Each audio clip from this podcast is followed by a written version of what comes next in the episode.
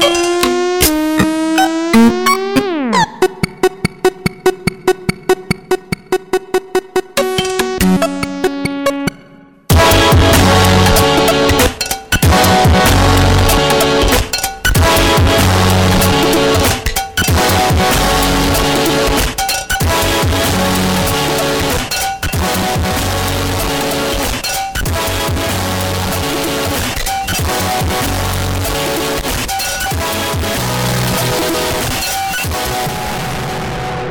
bienvenue à une autre édition de Schizophrénie sur les ondes de CISM 89.3 FM à Montréal ainsi qu'au CHU 89.1 FM à Ottawa-Gatineau. Vous êtes accompagné de votre hôte Guillaume Nolin pour la prochaine heure de musique électronique. Cette semaine, l'émission, une émission plutôt planante.